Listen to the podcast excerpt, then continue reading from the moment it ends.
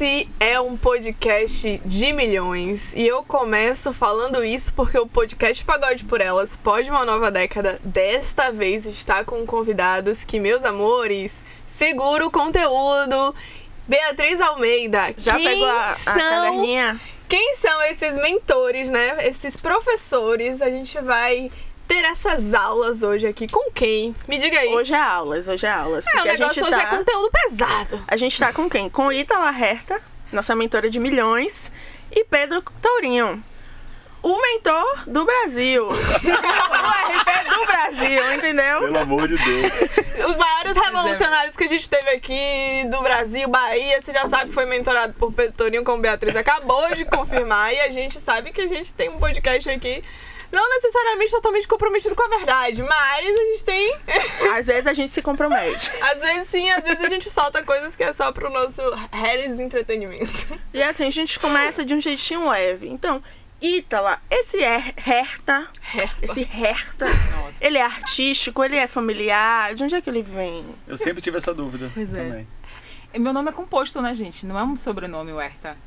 É um nome? É um nome. Seu nome é Gente. Ítala Herta. Herta. Mamãe Taurina de milhões. Meu pai é geminiano. Ah, cara. seu pai. Ó, não vamos Geminiano falar suburbano. de signos. Pois é, não vamos Segue Ainda mais a signo, gente. Pedro. Ainda mais a gente. Nós dois somos. Você é junina O também, eu também. mesmo também. Ai, não, meu Deus, o que, que eu tô leão. fazendo aqui? É, não, eu- alguém é mentira, pelo amor de Mas eu tenho Vênus em câncer, eu sou fofo. É, eu Ah, também. tá a minha lua em câncer, então eu sou bem fofinha É, a também. gente é muito parecido, Muito né? parecido. Nossa, sério, gente. Três meninos numa mesa eu não aguento. Já basta Mas Beatriz. calma. Ai, Que te enlouquece, né, amiga? ai, eu tô passando mal, não sei. Mas você é taurina? É. Taurina. É você que enlouquece a gente, né? É sobre. É. Não, é. É Só sobre. que Sua mãe nunca- taurina, eu sei o que é isso, meu bem. não, A só que nunca é essa. vocês me enlouquecem. Vocês têm ideias e depois vocês mudam de ideias. E aí vocês vêm pra mim mole? como, com a ideia Eu senti fixa. meio- Como se, tivesse, como se tivesse formatada e com certeza dessa ideia. E aí. Eu senti um. Eu acho. eu senti um desabafo. Você quer me dizer alguma é, coisa? É um desabafo. Aham. Eu sei que metade do Brasil vai E odiar. fala a gente com, com certeza, com convicção. Isso me irrita. Então, assim, Ítala, Sim. sabemos já que o Herta, ele é um nome artístico. Não é. Mas a sua caminhada na economia criativa, como ela começa e como ela chega até aqui? Ó, essa pergunta é bem complexa, mas eu vou tentar ao máximo ser rápida aqui e sucinta. Tra- Ítala, Hum. puxa seu microfone pra Microfone você. cá. É, pra, pra sua boca, né? Olha, eu começo a dizer o seguinte, que eu já trabalho com economia criativa há mais de 15 anos. Eu trabalho desde muito nova, né? Minha história com economia criativa vem muito de um lugar do bairro, né? Eu sou da Boca do Rio, então todo esse movimento de bairro, de pensar a memória do bairro, que foi uma coisa que sempre me interessou, de pensar todo também, toda uma questão de, de militância mesmo, de preservação ambiental, enfim, andava com muitas pessoas interessadas nesse assunto, com associações, enfim, todo o movimento social também. Mas com 15 anos de idade, que essa história você já conhece, mas eu vou resumir. Com 15 anos de idade, eu acabei entrando muito no movimento hip hop graças a um vizinho, que era o cara da rua que tinha o. como é? Discman? E comprava os CDs, né? De sabotagem, Mano Brown, Racionais, na verdade. E me botava muito pra ouvir. Como eu vinha de coral de igreja, ele achava. Era algo novo. É, coral de igreja, oh, então, eu acho que você deveria entrar, ajudar um- uma banda de uns amigos, que era TGK MCs na época. Não sei se vocês já ouviram falar, que vocês são bem novinhas. Mas era do Bom Joá, do Retiro, na época Ravengá, milhares de coisas acontecendo, mega show e tal. Ele me conecta com essa galera e eu começo a entrar no mundo do hip hop. A Boca do Rio tinha uma, uma cena de rap muito forte, a gente tinha o Boca do Rap, a gente fazia esses eventos locais.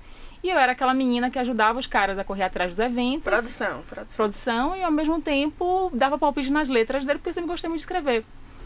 E aí entro muito nesse universo do hip hop e tal, ao mesmo tempo movimento negro, movimentos sociais, movimento de comunicação comunitária e acabo me entendendo comunicadora comunitária também e começo a produzir alguns eventos locais entrar na universidade logo em seguida, né? Enfim, e cantar rap também. Tem esse momento. Eu amo. Gente, eu só vou embora dessa vida depois que eu ouvir Sim, você Ítala nunca vai MC. ouvir. Nunca vai ouvir, MC. Eu nunca ouvi. E, e- e é um Acho que nem desejo se seu, pá, nem sabia dessa ouvir, história. É um desejo seu ouvir É. MC Ítala. Vamos Isso, fazer é. esse evento aí Então pra a gente precisa MC. criar, sei lá, uma, uma lista de. né? Eu imaginei que hoje. Uma petição pública. Hoje É, não. pode ser hoje? E aí, Ítala? Inclusive, Qual se, que se é? vocês Qual que é? vasculharem na internet, vocês não vão Não me tem, achar. né? Hoje é um bom. Brincando. Tá no Mas estúdio, é uma, tem é uma microfone. fase. Não, não. É uma fase que A eu gente tá pronto muito. pra isso. De verdade. Dá pra fazer tranquilamente. Não, amigo, eu tô em outro lugar já. Mas assim, essa história rendeu até os 23, 24 anos de idade, assim, dos 15 anos. Uhum. Muito no, dentro desse movimento de bairros. Eu acho que, inclusive, eu sempre falo isso, o rap foi minha formação política. Total. Eu só realmente tive consciência de classe por causa do rap. É, e foi por causa do rap que eu conheci Salvador da maneira que eu conheço hoje, assim, porque naquela época, naquela época, a gente tinha que ir muito pros bairros, né, pra curtir rap. Não tinha esse movimento no centro histórico, no Rio Vermelho, esses lugares mais centrais. Então, eu realmente tinha que era uma das poucas meninas ali que transitavam também como público, né, como curiosa. E toda essa formação vem também de um lugar de, de correr atrás, de correria mesmo, assim, né? Aí depois a gente começa a fazer, tomar nossas decisões, fazer nossas decisões profissionais, ter, encontrar com outras pessoas que ajudam a gente a enxergar nossos talentos também. E aí eu entro na universidade, começo a trabalhar com produtoras grandes também, ser muito esse movimento de produtora executiva local, de trabalhar muito com esse eixo Rio de Janeiro, São Paulo, fazer shows, fazer algumas, alguns projetos específicos e empreender também nessa área. E aí a outra parte depois a gente vai conversar, tem um momento Veio aí o, a faísca e foi ficando e depois mudou. A gente vai Sim, entender a daqui a vai pouco. entender. a faísca da produção e depois. Ela não vai embora. Super empreendedora. E tem um termo, né? Negócio do creator economy. Economy. Será que meu inglês tá em dia? O PIB criativo. O creator Você conhece economy. esse termo? Pois Eu é. não sei, você conhece, Bia? Pra mim foi aulas desde a da preparação, do estudo pra essa pauta. Eu entendeu? fiquei, gente, da, do artigo você já fica. Hum, o que é isso, Pedro Torinho? Me conte. Gente, é tudo a mesma coisa. As pessoas ficam inventando nomes diferentes para exatamente a mesma coisa, que é produção cultural, economia criativa, economia da cultura, creators economy, criatividade, tudo a mesma coisa. A gente vai criando outros nomes para poder tentar dar uma embalagem nova, para tentar pegar mais dinheiro com isso. Mas na Importante, prática, Importante. E tem é conseguido pegar mais dinheiro com isso aqui? Eu acho que assim, tem muito a ver com a forma como o dinheiro circula no mercado, né? Então assim, quando a gente falava antes de produção cultural, era produzir coisas de cultura e arrumar alguém que pagasse para realizar aquilo ou que pagasse o ingresso para aquilo. né? Sim.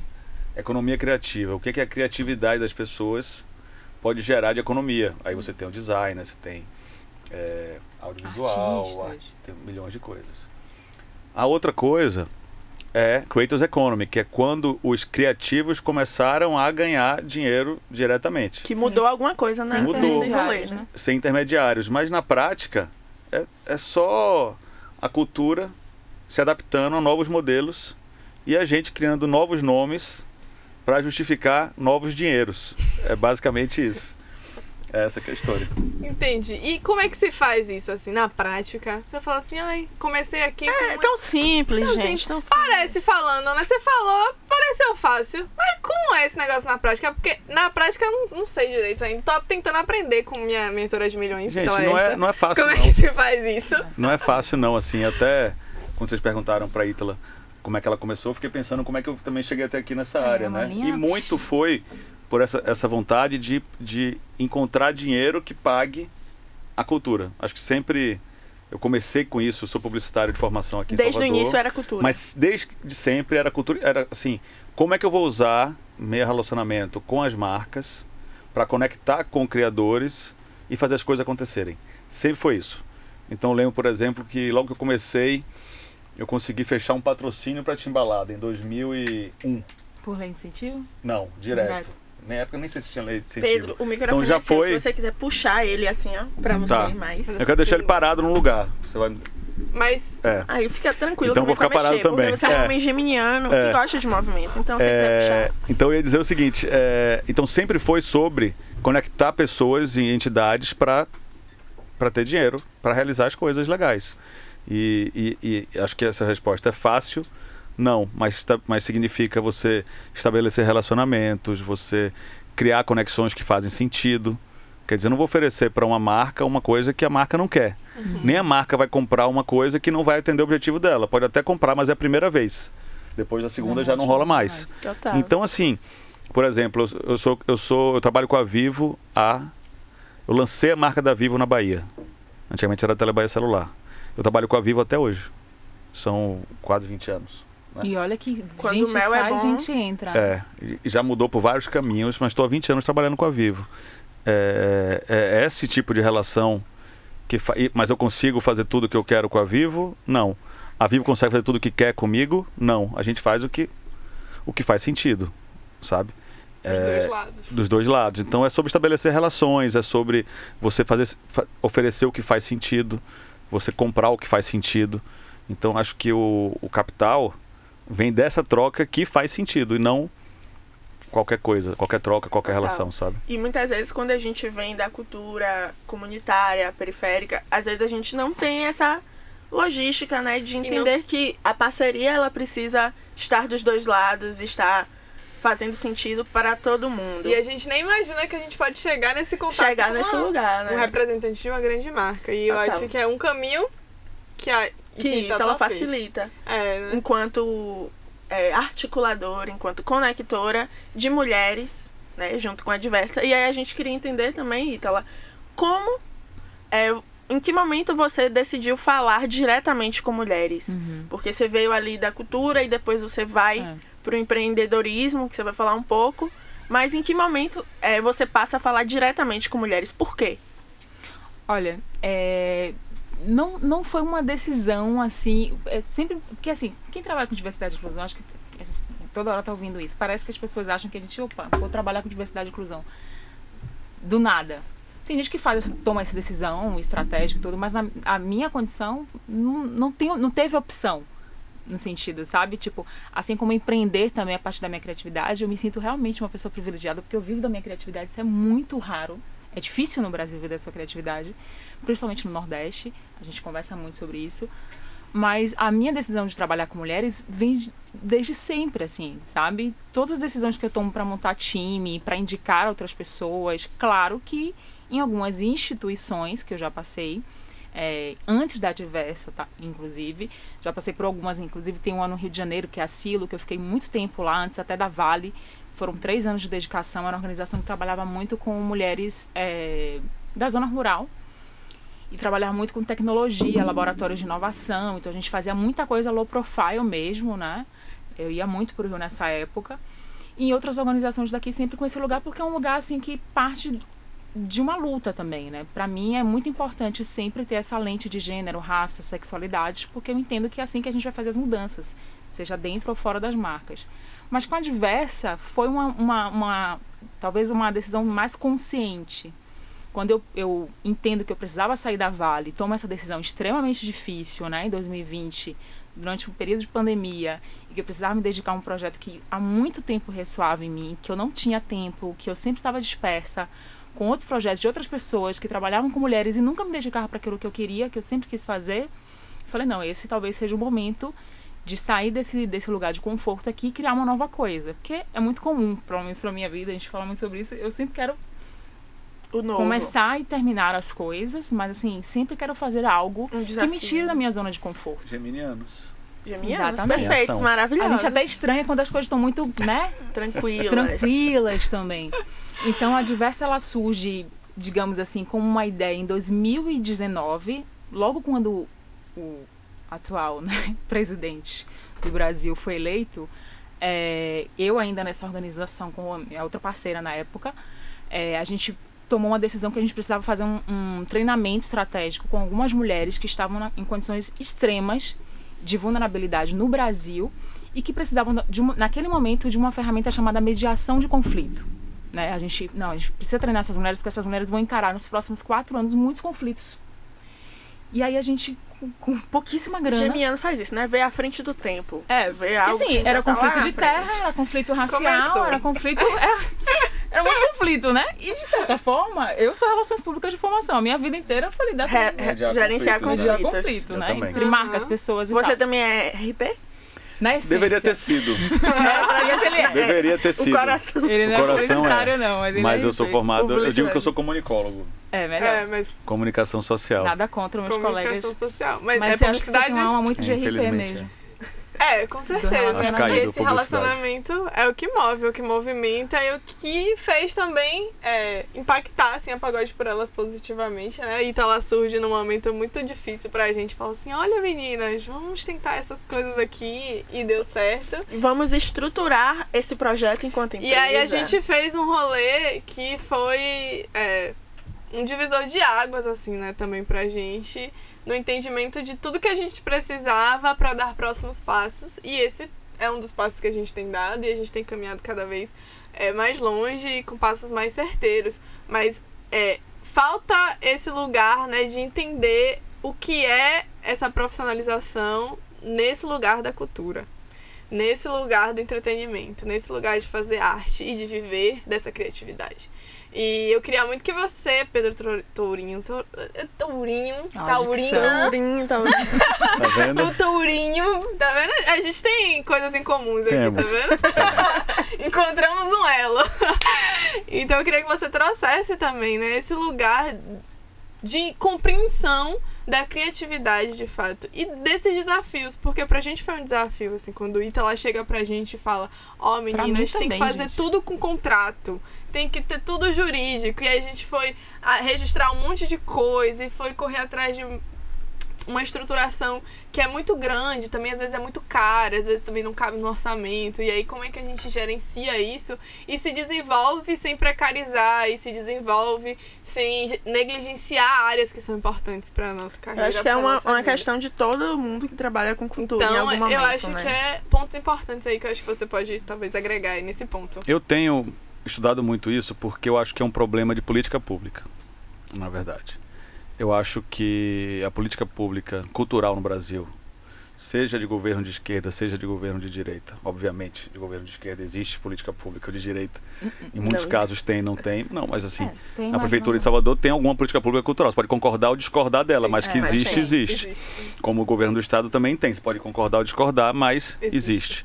Mas o que, o que todas essas políticas públicas, de Juca Ferreira a Sérgio Leitão, Hum. Eh, passa por um ponto que é o seguinte: eles não preparam os artistas, os criativos, para o mundo de negócios. Não. De forma nenhuma. É uma preparação eh, quase acadêmica, cultural, e quase romantizando o realizar precário. Os, os editais são editais que eu, eu- eu sempre digo assim, um artista independente nunca foi tão dependente. Porque, e isso ficou muito claro no governo Bolsonaro, porque você tinha uma série de ferramentas, de aparelhos de financiamento cultural que bastou mudar o governo para ele trancar a burocracia e aí o dinheiro acabou. E tudo derreteu. Então toda a cultura do Brasil foi baseada, está sendo baseada em fomento público que não cria a independência do artista, do que eu chamo de empreendedor cultural. Mas por outra, cria exatamente a dependência. Porque precisa de edital, precisa de fomento, precisa de estímulo, precisa de milhões de patrocínio, de Precisa milhões de coisas. lei. Da lei. Que, que mesmo tendo a lei, precisa que libere o dinheiro que está ali na lei. Quer dizer, é um, um grande rolo burocrático, assim. Então, eu não estou dizendo que não é para ter fomento, nem é para ter incentivo, pelo contrário. Mas eu acho que o fomento e o incentivo tem que estar na direção de dar autonomia Sim. aos artistas, aos criadores de conteúdo, etc. E não de criar uma dependência Uma burocrática. É, então, assim, por que, que você chega no mercado de trabalho cultural passando por essas dificuldades? Porque ninguém nunca preparou para isso. Não existe um lugar que você possa ligar e perguntar. Não existe um curso que ensine. Não existe um saque, um poupa-tempo. Tire minhas dúvidas de aqui. cultura. Inclusive, quando Não, você quero liga, fazer um MEI. ficam muito chateados. Que, pra que serve o MEI? O que é? Exato. Quero fazer um edital, mas pra que esse edital? Como é que eu falo com a marca? O que eu estava dizendo antes, quer dizer, o- esse match entre, entre propósitos, como é que faz sentido isso? É, se eu vou fazer um, um conteúdo, como é, que eu, como é que eu escrevo o direito autoral? Como é que eu posso ganhar sobre o meu direito autoral? Quanta gente eu vejo aqui em Salvador, artistas de música, do pagode principalmente, que tem música no YouTube E não, E não tem plataforma. é a nossa principal dor, assim. E que, e que perde de dinheiro, porque não Perde ganha dinheiro no. YouTube, não ganha dinheiro em outro lugar, e provavelmente alguém vai pegar esse negócio, vai copiar, vai fazer uma outra parecida, e aí não vai ter como registrar que a posse é de quem sim, fez. E tanta gente legal, eu lembro que eu vi isso há um tempo atrás, eu fiquei. É, é- é um pouco do básico, né? Mas a gente não tem o básico que não é em Salvador, não tem em lugar nenhum. Rio, São Paulo não É, tem esse básico em lugar nenhum, porque a total, política pública, direita ou de esquerda, foi feita hoje na direção de tornar o artista dependente de fomento. É. E eu acho que, para além disso, a gente, enquanto país, a gente está muito atrasado ainda no sentido de desenvolvimento do, da economia cultural, da economia criativa, né? Porque outros países já têm falado, né, desse lugar da, da, da criatividade enquanto é, precursor nesse retorno da pandemia. A gente tem falado de alguns pontos e a, e a gente ainda não tem uma pesquisa nacional, govern- governamental, que traga dados, sabe, Eu sólidos acho- sobre todos esses pontos. Assim, do- pra gente ter cuidado também com algumas coisas, assim. Tem. Tem, teve uma galera que Não do governo, né? Mas Do tem governo da- não tem. Tem da iniciativa, Fi- é, sim, tem Fierge. universidade. Iniciativas tem- privadas, É, mas Fiege, governamental não é, temos. Itaú Cultural. É, que eles chamam Tem inclusive de economia laranja, né? Que é essa economia, a economia criativa, principalmente é um termo muito usado na Iberoamérica, assim.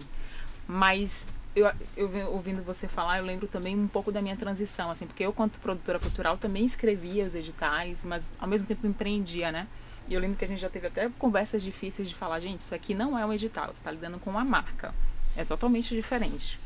Não é, o dinheiro, ele não vem antes para você entregar depois. É um outro tipo de relação, é outro tipo de construção. Inclusive, esse lugar empreendedor que a gente precisa fomentar cada vez mais, não só na nossa cidade, mas no Brasil, parte muito dessa, dessa, dessa às vezes eu fico com a sensação, a sensação que o, o empreendedor cultural no Brasil, o artista meio que trabalha para trabalhar, sabe? Tipo, ele Esse termo escreve nem é usado, empreendedor cultural. É um É, termo que eu nem, nem- nem, nem vejo, na usam. verdade, assim. E dá emprego, cria Exato, valor, exato, paga imposto. Total. É um empreendimento, como qualquer um. Né? E as pessoas não se veem como É, tem- como você falou. Trabalha para É, trabalhar. porque escreve o digital para ganhar o dinheiro para trabalhar, entendeu? Ah, é. é. tipo uma. É, tem uma, uma especialista em economia criativa que ela fala, é tipo, colocar fralda em cavalo, entendeu? Tipo, você. É insustentável. Não tem como você sustentar isso, porque isso uma hora declina.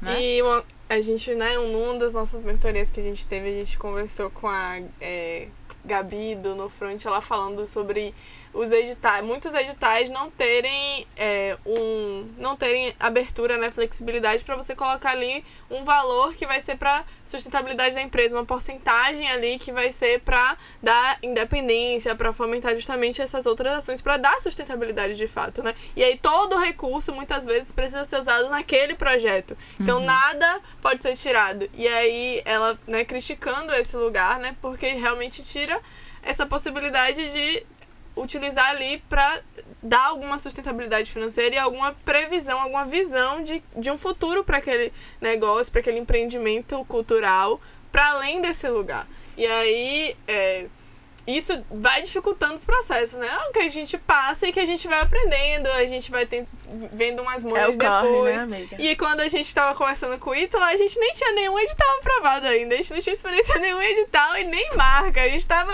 tentando, jogando ainda pra Sim, ver agora como é que aprovaram ia. um monte aí. Não a- graças a mim, né? A vocês. Mas- mas, gente, pessoas. Mas vem as edital- frustrações muito Mas não era meu grandes. primeiro plano. Não, gente, edital é feito para você não ganhar. Ele não é uma coisa feita para potencializar ninguém, ele é feito para filtrar, Sim. na verdade. Porque são Tem tantos obstáculos, seleção, né? mas é uma seleção pelo viés errado. Porque não tem um olhar crítico. Às vezes não estou Quem, generalizando. quem também prescreve a regra. não estou generalizando, mas assim, é, em geral, os editais são feitos mais para que pessoas não ganhem e que poucos ganhem do que de fato para potencializar Sim. quem pode Trabalhos ser potencializado. Porque coisas que já é como é, você saber preencher um formulário não pode ser critério para você ser acele- acelerado, né? Uhum. E então todo esse sistema burocrático, de uma cultura burocrática que a gente vive, Uhum. é muito voltado para isso.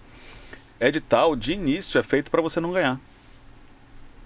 A verdade é essa. Quando você olha Ah, só tá. a quantidade de documentos, de coisas que você tem que fazer. Inclusive, na época da aceleração, a gente fez um formulário muito simples que as pessoas começaram a ficar com medo de preencher.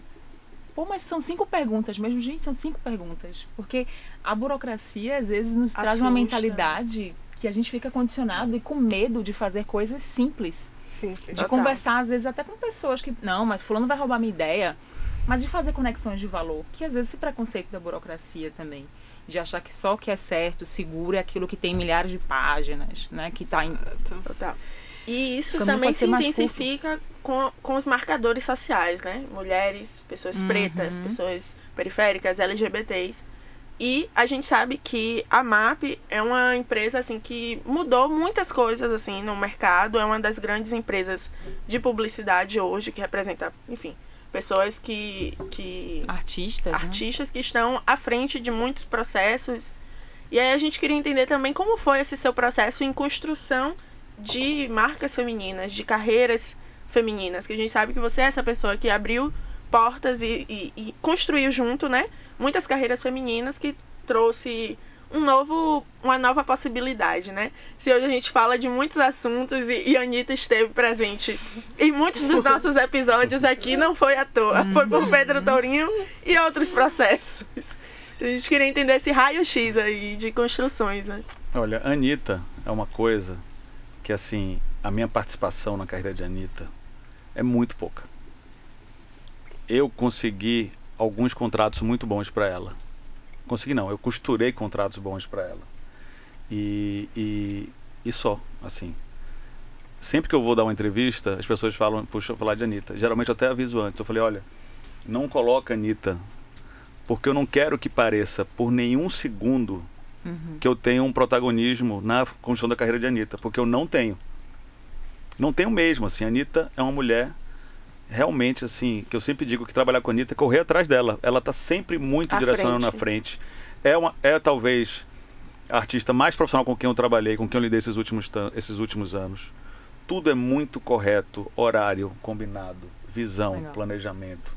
Vai, às vezes muda de ideia, mas como eu também mudo, como todo mundo muda. Então, assim, eu não tenho uma participação na carreira dela nesse lugar, sabe?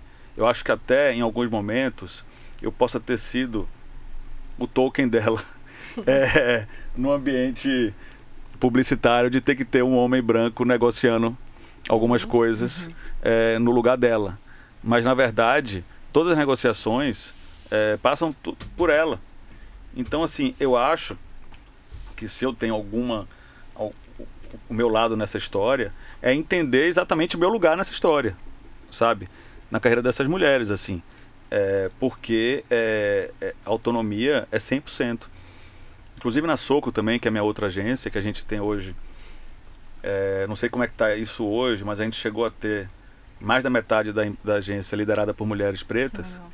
É, isso isso há, uns- há um ano e pouco até agora depois a gente fundiu com uma outra agência então as proporções estão se rearrumando assim é, é uma questão realmente de protagonismo do nosso tempo né É, não acho que que nada de novo e de valor vai surgir de um homem branco. Assim, como eu mas assim estava conversando isso ontem com essa semana com um diretor de cinema um roteirista. E ele falando sobre isso que ele não quer nem mais assinar algumas coisas porque ele prefere ele ele é- ele, ele, ele deixou de ser autor para ser um facilitador de, de, de pessoas que não tinham acesso né? à, à produção então ele ele ele tá ele tá dando um passo para trás né? e conectando as pessoas para que elas possam ter ter recurso ter acesso aos canais que a gente teve por uma questão é, hereditária Sim. na verdade, né? Não por uma outra questão. Então, assim, é muito de enxergar o meu lugar nesse tempo, assim. E, e no caso da MAP, é, é, é o que eu te falei, assim, é correr atrás delas, né? Delas, que estão à É, frente. né? Anitta, Regina Casé, Astrid, Giovanna Leodoro. Mulheres de é várias correr atrás delas. faces. Mulheres sabe? que caminham. Mulheres que caminham, É, assim. Que correm, Caminha né? não, que corre e a gente, e a gente E vai a gente atrás. sai correndo atrás dessas E a gente vai mulheres. atrás. também traz um É. divisor de águas assim para o mercado que eu acho bem interessante assim porque tem uma coisa que eu acho bem trazendo assim falar de Anitta né que eu acho bem interessante na carreira de Anitta é esse lugar de assumir as rédeas da sua carreira sabe que é uma coisa que às vezes o artista ou a artista tem que ter muita atenção. Sempre comento a gente sabe que a gente sempre comenta né? Talento sem gestão não existe. Talento tem de sobra em muitos lugares. É difícil achar às vezes um grande talento é.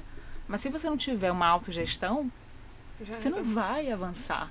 E eu vejo que muitas vezes pessoas criativas querem colocar suas vidas nas mãos de outras pessoas não querem ter corresponsabilidade. Eu sei que talvez isso seja mal interpretado por algumas pessoas aqui, mas você entende, entende o que eu quero dizer? Muito. Dá muito trabalho você ge- gerir sua própria carreira, bicho. Assim, É. Eu lembro uma, uma situação com, com um ator que eu trabalhava que eu fiquei. Ele tinha uma decisão a tomar, de uma resposta a fazer, de uma entrevista, e eu fiquei exercitando ele, apertando a mente dele. Apertando a mente dele. Mas não fiquei dando a resposta. Fiquei Puxando o questionamento. perguntando, mas isso aqui por quê? Mas isso aqui, mas aí você vai fazer isso por quê? O que que isso vai parecer? O que que você realmente pensa? Eu sei o que você sente diferente, porque você vai responder desse jeito. E aí chegou no ponto que ele ficou estressadinho e falou assim, mas você está aqui sofrendo, eu que vou re- res- responder, você está aqui me pressionando, eu já vou ter que responder. Eu falei, é, mas a vida é sua, né? Oh. No caso, eu tô te ajudando. Eu, tô- eu te contratei pra tomar decisões por mim. É, foi exatamente isso. Foi quase isso. Eu falei, não, mas eu, eu não, não é isso. Eu tô te preparando é isso. para que você tome a rédea de sua vida, né? Toda a minha, minha motivação. Nem todo mundo pensa assim, de né? Nem todo mundo pensa assim. E muitos, empresaria, né? e muitos aqui na Bahia, então, meu Hum. Deus, é, acha que aquele É velho dono. papel do empresário com meus artistas. No É pagode, que, inclusive. ah, no pagode deve ser. Não, é, isso aí a eu gente, não- Gente, tinha que trazer é leitieres parte. aqui. É, Deus o eu acompanhei muito isso na época Isso. Uhum. da, da primeira fase do Axé, que eu morava aqui ainda, e eu estava próximo, e era uma coisa assim, se as histórias que Perversas. aconteceram lá atrás, com Ivete, ainda mais nova, com todas essa- essas, essas cantoras, a própria Margarete, com.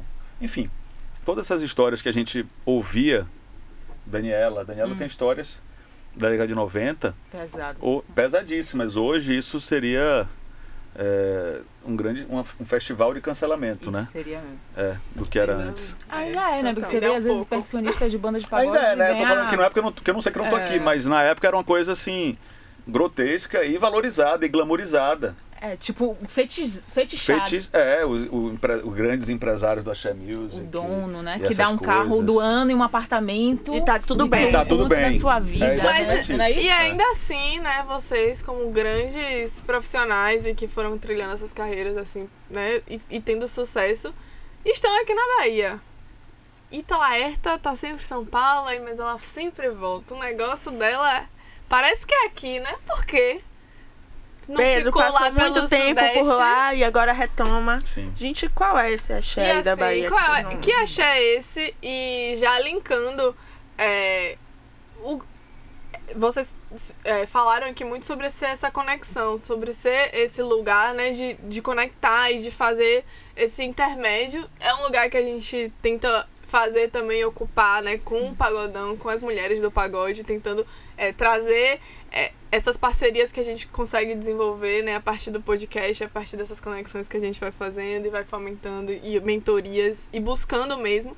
Mas é, esse lugar, né, de não, não busquei ali onde já estava fomentado, onde já tem coisa acontecendo, onde é mais fácil captar.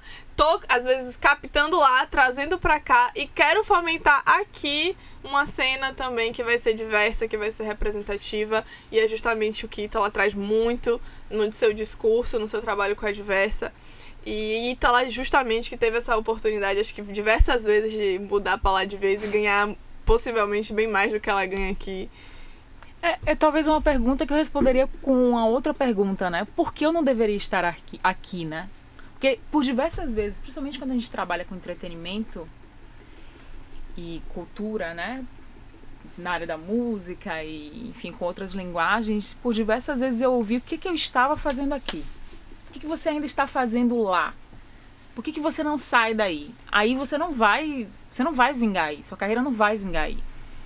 E era interessante, às vezes, pensar como o regionalismo e o colonialismo é tão perverso, o racismo também, que às vezes vinha fornecedores ou, ou contratantes do Sudeste que questionavam, às vezes, tem certeza que você é de- Salvador, do Nordeste, porque se trabalha tão bem, assim, sabe? E isso às vezes me agredia muito, porque a, a lógica dessas pessoas é que nós, nós somos né, inferiores a eles ou que nós não temos a capacidade, digamos assim, técnica, né, é, de, de chegar ao, ao nível de qualidade deles. E isso era desmistificado o tempo inteiro, não só por mim, mas por outros profissionais que eram apresentados ao decorrer das execuções dos trabalhos, né? Trabalhos impecáveis, assim, a gente tem produtoras aqui em Salvador, não só mulheres, homens, pessoas diversas, incríveis, que inclusive já ajudaram muitas marcas e ideias serem executadas aqui de uma maneira muito única, porque traz um cuidado especial em relação à sua cidade, ao seu território, sabe?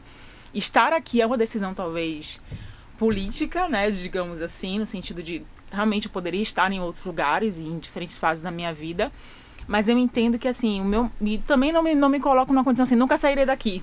Uhum. Não é esse lugar. Não quero que as pessoas me coloquem nesse lugar também, porque eu tenho o meu direito de viver em trânsito. Ir e.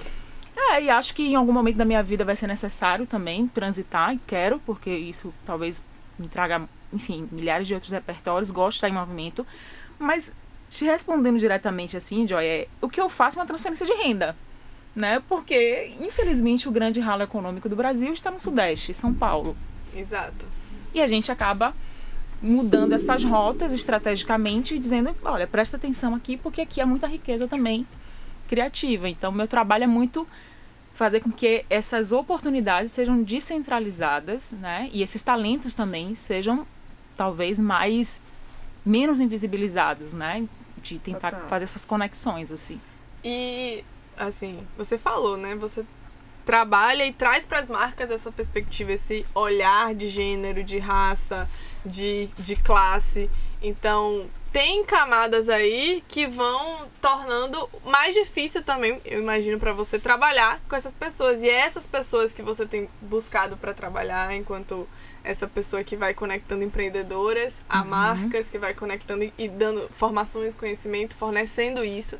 E como é essa é, esse link, né? Você tá se conectando com pessoas que tiveram pouco acesso e que não tem essa visão de posso me conectar com essa marca dessa forma, eu preciso falar dessa forma, eu preciso agir dessa forma, Sim. eu preciso ter tais documentos. Às vezes acha que tá pedindo um favor ali, né, pra marca é, ou pro governo. Olha, assim. Eu quero saber a revolução que você tá causando, mulher. Eu quero que você me diga, assim, porque a gente tá, tá, a gente tá nesse lugar, né? A gente tem construído uma comunidade, São Por Elas, que é uma comunidade formativa para mulheres da música, para a gente tentar trazer conhecimento, conexão e network e acesso a oportunidades, que acho que a gente é os três pilares que são os mais trazidos e o que elas mais apontam como dificuldade. E essa é uma dificuldade real que a gente vai, é, que a gente sente no nosso dia a dia, porque às vezes é, tem conhecimento, mas não tem a oportunidade, ou não uhum. tem a uhum. conexão certa. Às vezes tem a conexão, mas não sabe como chegar, não sabe se apresentar, não sabe mostrar o trabalho.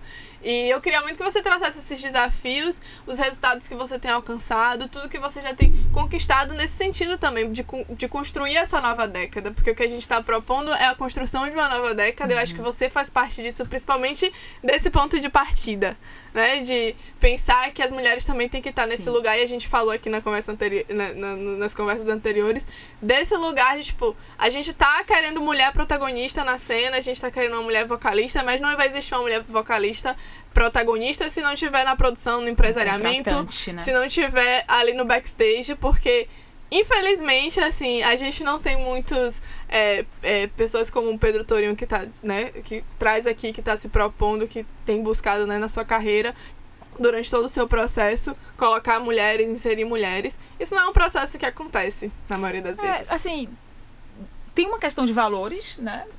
Escolher trabalhar com o que a gente trabalha, com certeza tem uma questão de valores pessoais, morais, enfim, porque não é uma tarefa fácil né? É uhum. É bem difícil no dia a dia.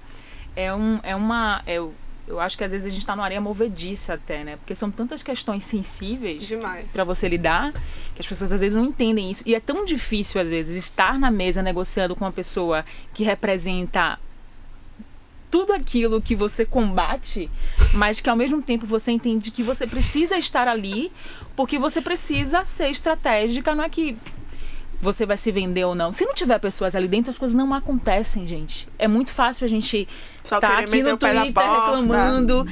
E no dia a dia, no corre fora da timeline, dos rolês todos, você tá engolindo milhares de sapos, ouvindo coisas desagradáveis, para minimamente repartir essas oportunidades, que é o que eu tento fazer. Assim, ah, não tenho nenhuma intenção política, não é nada disso, é uma questão de valores mesmo. Mas você falou de um ponto que, assim, para mim é importante. Assim, quando vocês falaram do pagode por elas que eu achei bem incrível, assim, quando elas falaram, a gente ia mudar a nova década do pagode baiano. E eu fiquei muito.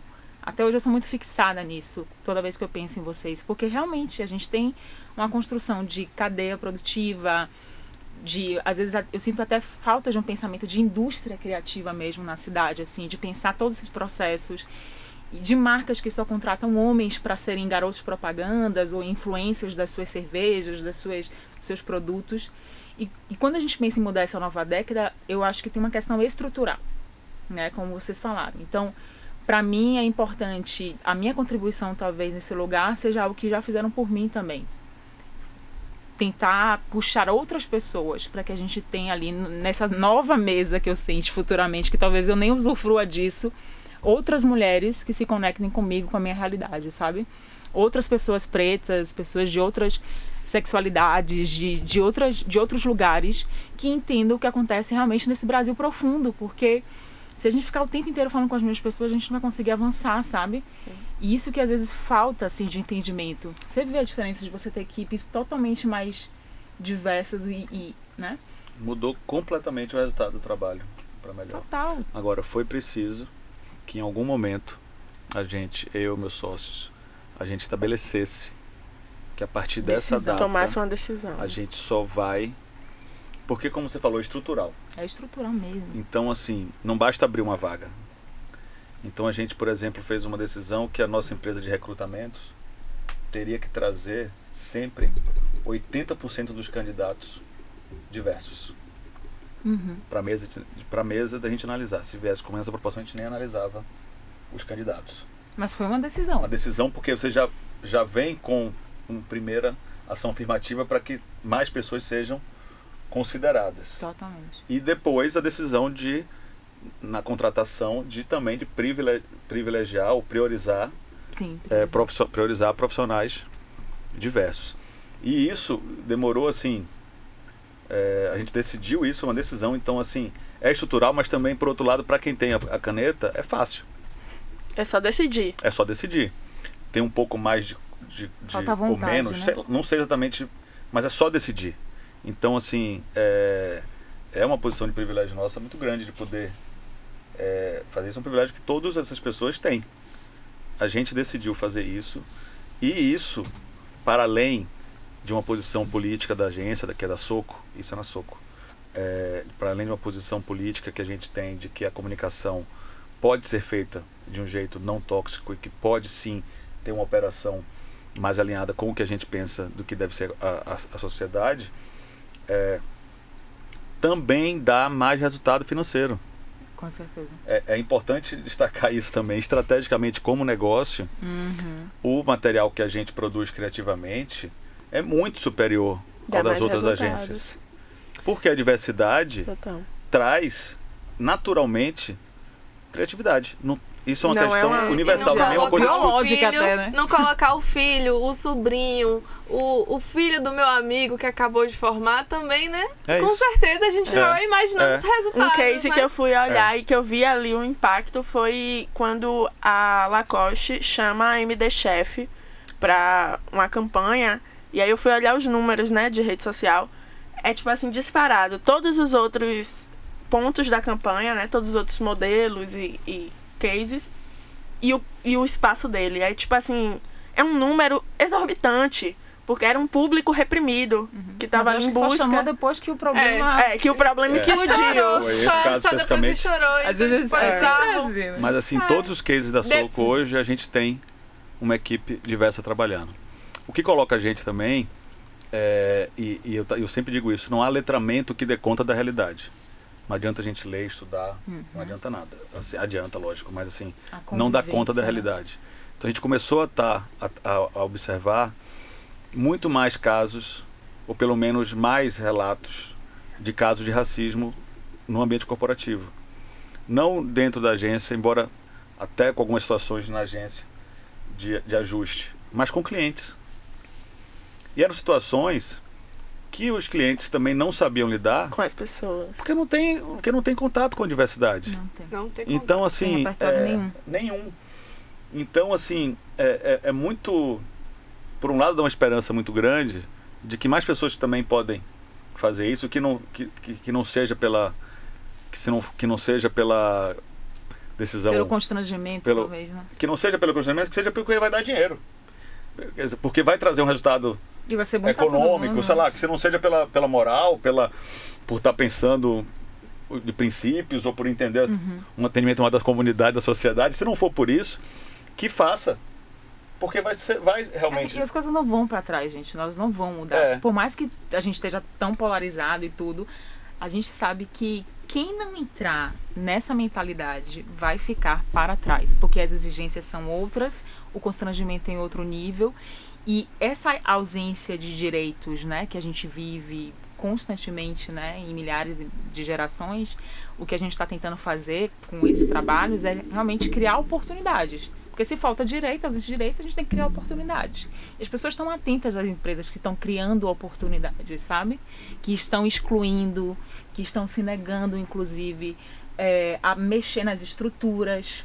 Porque não adianta fazer a coisa só toquizada, né? Então, uma coisa bacana da gente trazer e de ficar de reflexão pra gente é enquanto artista, produtor e né, fomentador desse lugar diverso, a gente se colocar e se valorizar também quando a gente for apresentar o nosso trabalho. Eu estou trazendo valor para sua marca, se você não viu ainda, porque você ainda não está alinhado e está perdendo a oportunidade também, né, de fazer mais dinheiro, de trazer mais recursos e de movimentar algo que vai ser potente é algo que a gente aprende constantemente também com os nossos mentores, que é de colocar também, de valorizar o nosso lugar também. Somos duas empreendedoras negras que estão fomentando um lugar no pagodão e um lugar feminino, algo que nunca foi é, colocado, nunca foi é, potencializado.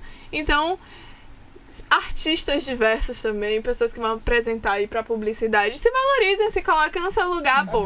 E é sobre isso, acho que essa é uma reflexão que fica e acho que pra gente, todos os dias a gente reflete sobre isso e tenta se valorizar e se colocar nesse lugar, porque a gente tá trazendo valor pras marcas e potencializando elas Total. também. E já chegando ao final da nossa conversa, a gente fica com essa reflexão que todos nós trouxemos, mas também deixamos o espaço para que Pedro e Ítala tragam esse essa mentoria coletiva, vamos dizer assim. É, o que é que vocês deixam assim de mensagem e de Visão. in- visão, inspiração para essa nova geração criativa, para esse esse novo enfim, repertório que a gente está construindo, do que a gente precisa construir, do que a gente precisa se atentar e olhar com cuidado. Você olhou pra mim pra falar? Vamos lá. Gente, obrigada pelo convite de verdade. Honra máxima estar aqui. Queria que essa conversa se estendesse muito, porque eu sei que a gente tem muito a aprender e trocar também. Mas vou pegar o gancho do que vocês falaram, que pra mim é uma das coisas que eu aprendo todos os dias e também me atravessa, né, como mulher que empreende, né? O ciclo da, da, da má precificação, da falta de autovalorização, da falta de autorreconhecimento, está muito ligado a uma coisa chamada confiança. Se eu não confio, se eu não tenho uma autoconfiança do que eu faço, do que eu entrego, se eu minimamente não percebo quanto isso é valioso, não só financeiramente, mas esteticamente, né, culturalmente, eu não vou nunca me sentir segura para cobrar a altura daquilo que o meu trabalho merece. Porque aí eu poderia citar várias coisas que atravessam também isso: racismo, machismo, sexismo. Com certeza são, são questões que eu costumo dizer que ferem nossa autoconfiança, sabe? Por vezes eu tive minha autoconfiança ferida em relação ao meu trabalho, porque o machismo estrutural, o racismo estrutural, o sexismo fez com que ele fosse ou invi- invisibilizado ou má precificado ou não reconhecido, mesmo ralando muito, né? A gente sabe que ser artista no Brasil não é fácil, mas a gente sabe que sem arte esse Brasil seria Enfim. Pior do que já é. uma decadência. Então o que eu quero dizer com isso é que a gente ainda precisa muito dos artistas para continuar sobrevivendo nesse país. Infelizmente, alguns não enxergaram isso ainda, mas a gente sabe que a gente precisa. Então, trabalhem muito isso em vocês, sabe? A autoconfiança. Procurem realmente estar atento ao que está acontecendo no mundo. Um artista sem pesquisa, para mim, não existe assim. A gente tem que pesquisar, tem que estar atento, tem que. Não tô falando para você virar um especialista de mercado, tô falando para você pesquisar aquilo que você gosta esteticamente. Buscar outras referências, tentar ter uma visão mais global ou local, sabe? Não achar que o seu universo, o lugar que você tá vive é o suficiente, umbigo, né? exatamente, né? Entender que existem outras- trocas e ter uma- uma coisa que eu aprendi muito com a minha mãe, audácia. Sem audácia, a gente que não tem muitas oportunidades da vida, Se eu não fosse uma mulher audaciosa, acho que eu não conseguiria nem conversar com metade das pessoas que conversam hoje em dia. Não é arrogância, não é.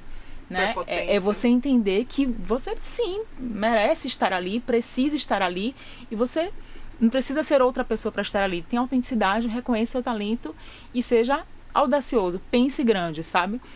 E, enfim, estou disponível. Quem quiser depois conhecer mais a Diversa, só entrar nas redes da gente, que é diversa.ssa. E obrigada mais uma vez. Milhões, milhões, já anotaram, né? Venha, Pedro Tourinho, venha de lá. Ah, e também agradeço muito estar aqui com vocês. É uma chance muito boa de estar falando com pessoas que eu, que eu tô, me mudei para Bahia agora. Então me conectar com vocês é me conectar mais que com minha bom terra, que né? você Então voltou. fico feliz. eu fico feliz, agradeço.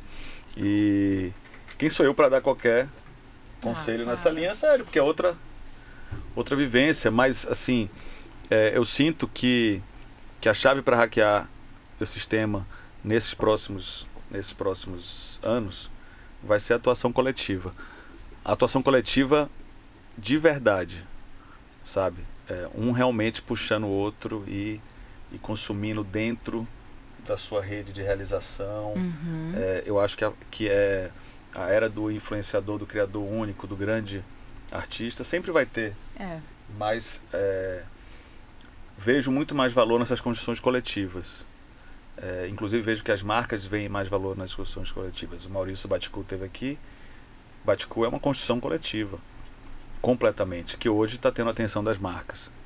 Depois de alguns anos tendo atenção, mas ele já é autossuficiente. Já, o Antes público já tinha marcas abraçado. chegarem, ele já tinha uma autossuficiência. Agora, obviamente, está atingindo outros É outro, outras outro- dimensões, outras mas já ele já o Baticu já era é, abraçado em si mesmo, já já estava nisso, né? E eu acredito muito nesses modelos. Agora, de verdade, não adianta representar e não conectar e de fato puxar, sabe? É, a representação sozinha de uma de um vai. segmento isso não existe. É, então tem que realmente criar uma rede de realização. É isso que eu acredito muito para cultura, para entretenimento, para economia, Pensar menos talvez como mercado e mais como ecossistema mesmo, né? pensar, ecos- pensar ecossistema de valor, assim. A, a Apple, o Steve Jobs, ele pensou ecossistema de valor, a empresa que mais vale do mundo, Total. porque você não consegue sair dela, né? E, e eu acho que dá para fazer isso para tudo, assim, política pública, cultural, é, em, em coletivos criativos. Como é que a gente consegue ser autônomo dentro dessa rede e, e ter essa autonomia que a gente precisa? Uhum. Eventualmente, uma marca vai entrar nessa rede. A marca vai querer fazer parte da rede e não necessariamente vai querer um patrocínio daquele Pontual evento. e- Isso ela não Uhum. quer mais. Mas ela quer estar na sua rede. Sabe? Então a palavra de milhões é ecossistema. Eu acho. E pode vir Eu de acho. lá, viu? Eu Pode acho. Vir de lá, porque Estamos estamos, prontas. aqui, estamos prontas, preparadas. E com essa me despeço, Beatriz. E swing aqui eu já fui. Swinga! Pagode por